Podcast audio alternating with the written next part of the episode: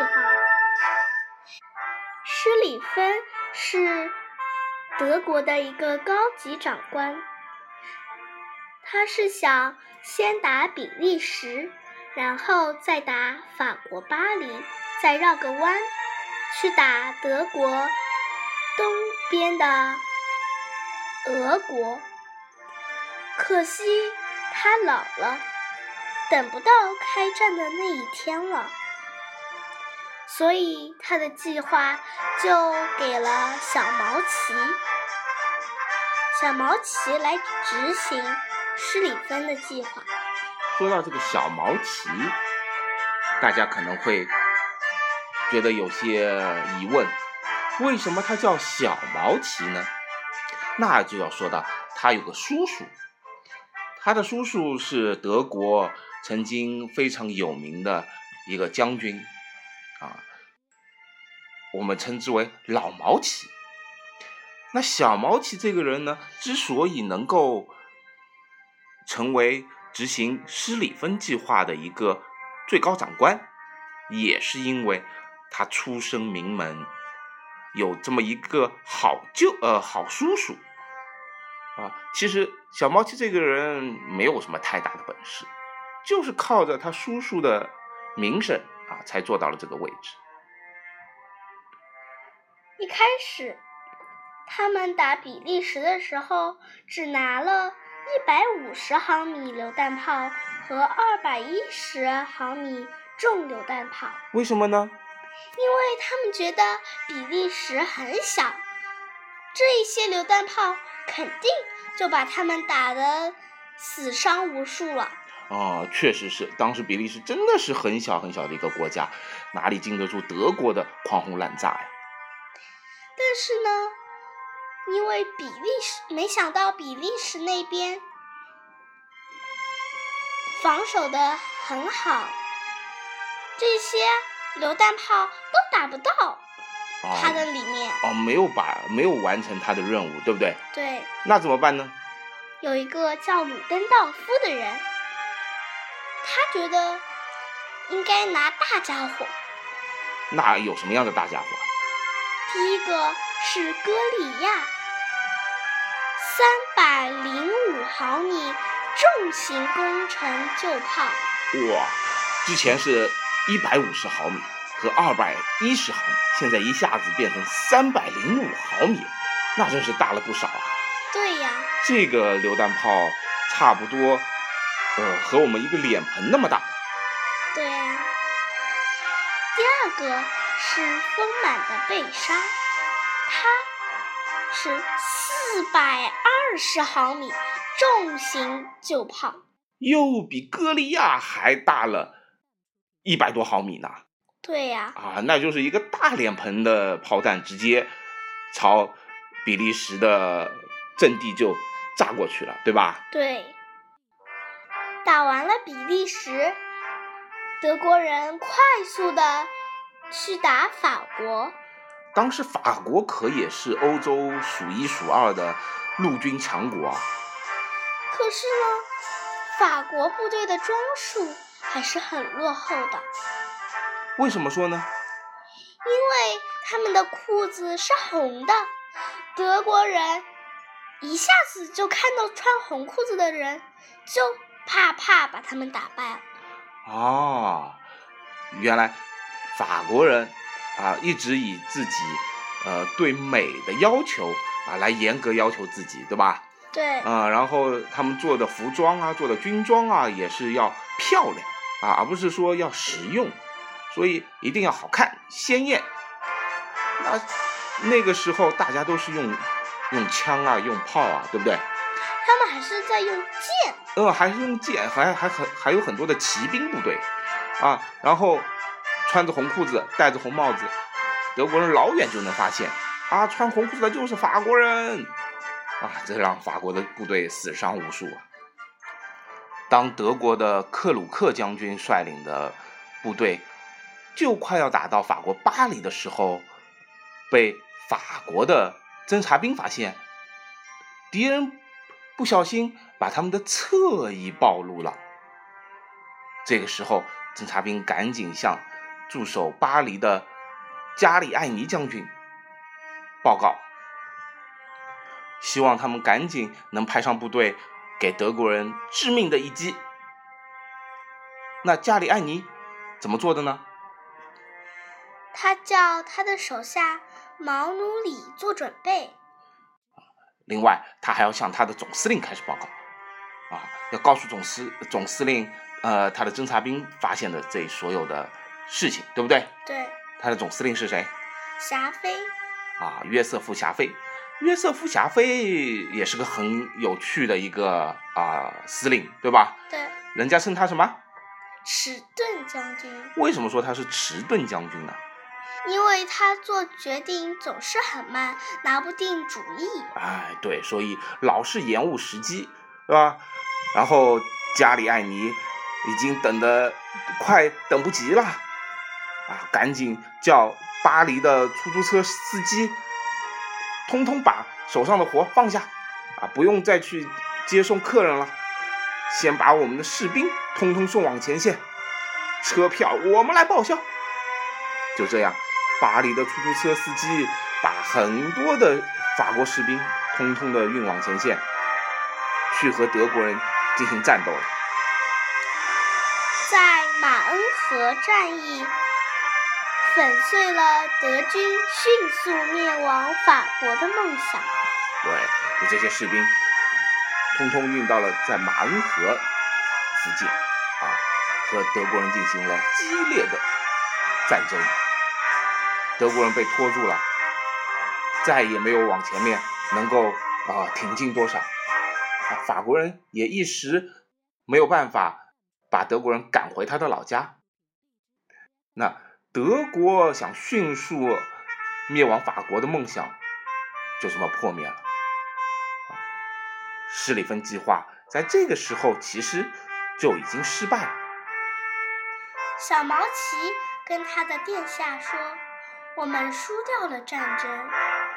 那那个时候啊，德皇可不高兴听到这样的消息。你既然没有本事，那你给我滚蛋！叫陆军大臣法尔肯海因来接替小毛奇的总指挥，啊，让他继续啊西线的战争啊，去和法国人打。从此以后，施利芬计划。宣告失败，德国和法国在西线陷入了拉锯战啊！大家都开始在那里消耗了。对，说完了法国和德国的西线啊，我们再回过头来聊一聊德国和俄国的东线。终于轮到我们俄国登场，我们的陆军真是太牛了。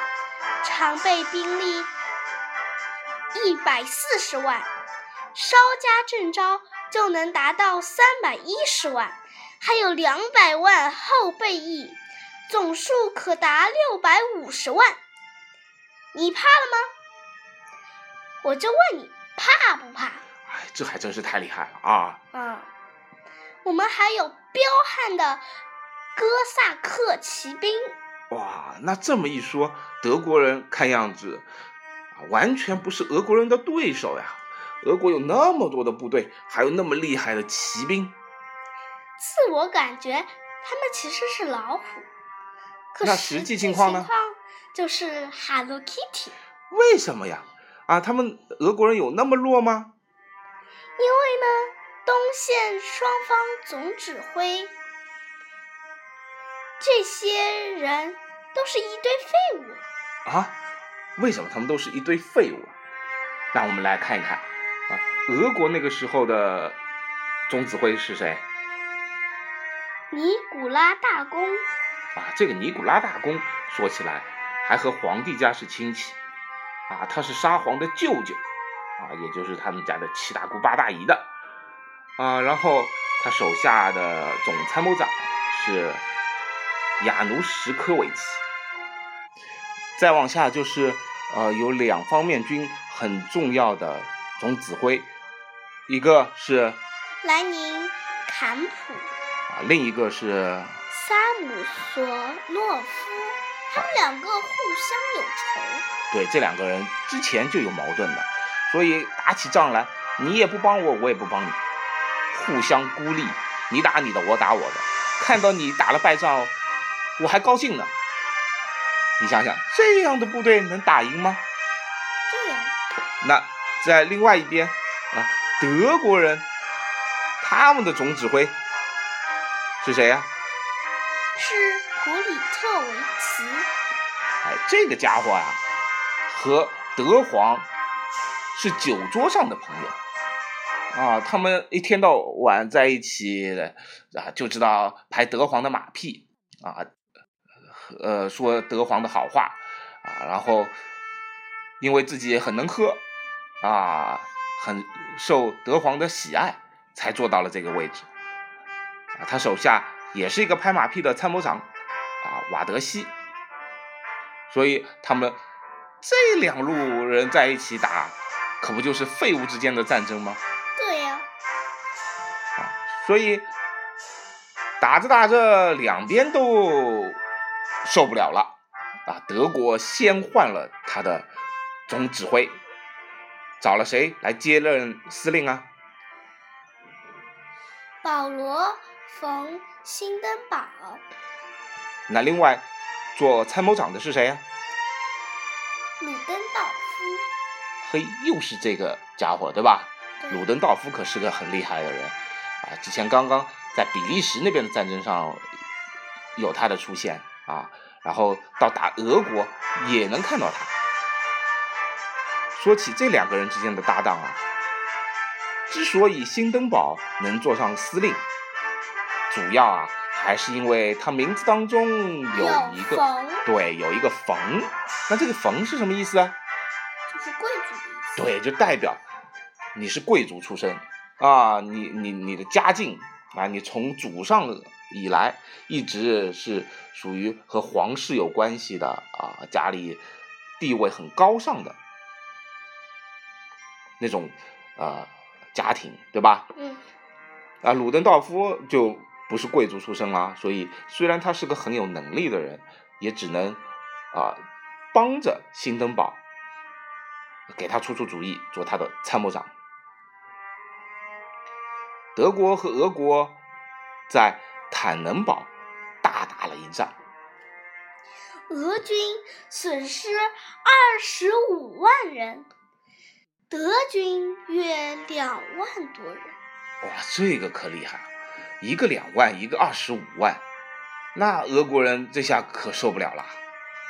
对呀，从此德国将战略调整为东攻西守。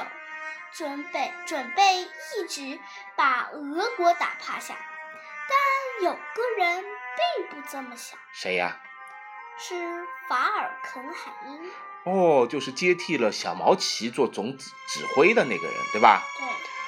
他觉得呀，东线你大举进攻太过冒险，毕竟俄国地域太广阔了，战线容易拉得太长。道夫。和辛登堡总是打胜仗，他觉得自己很没面子。哦，作为总指挥，他觉得所有的光彩的事情都被那两个老家伙给抢走了，啊，所以他觉得不能支持鲁登道夫和辛登堡啊，一味的往呃俄国进行进攻，啊，他觉得也要让他露露脸。啊，在法国的那边的战场上也能表现表现，对吧？啊，所以他啊不太同意东攻西守。那后来，鲁登道夫和辛登堡啊就去向德皇告状，啊，觉得呃我们一定要一举先打败俄国，啊，这样才能避免东西两方面受到敌人的打击。对，一九一五年冬天，俄军损失两百多万人，德奥两军损失也超过一百万。啊，法尔肯海因这下高兴了，他觉得俄国人被我们彻底打趴下了。尼古拉二世却不这不这么说，我们俄国人其他不敢说，就是人多。来，先给我上一千三百万，其他的后面等着。多少？一千三百万。哇，前面刚刚损失才两百多万人，现在能招上一千三百多万人，啊，后面还有那么多。呃，预备役的士兵可以源源不断的供到前线来，所以这一下给德国也其实带来了很大的一个冲击。好啦，今天的故事就讲到这里啦，我们下次再讲轴心国的另一个成员奥斯曼帝国的故事。好啦，我们下次再见喽，拜拜。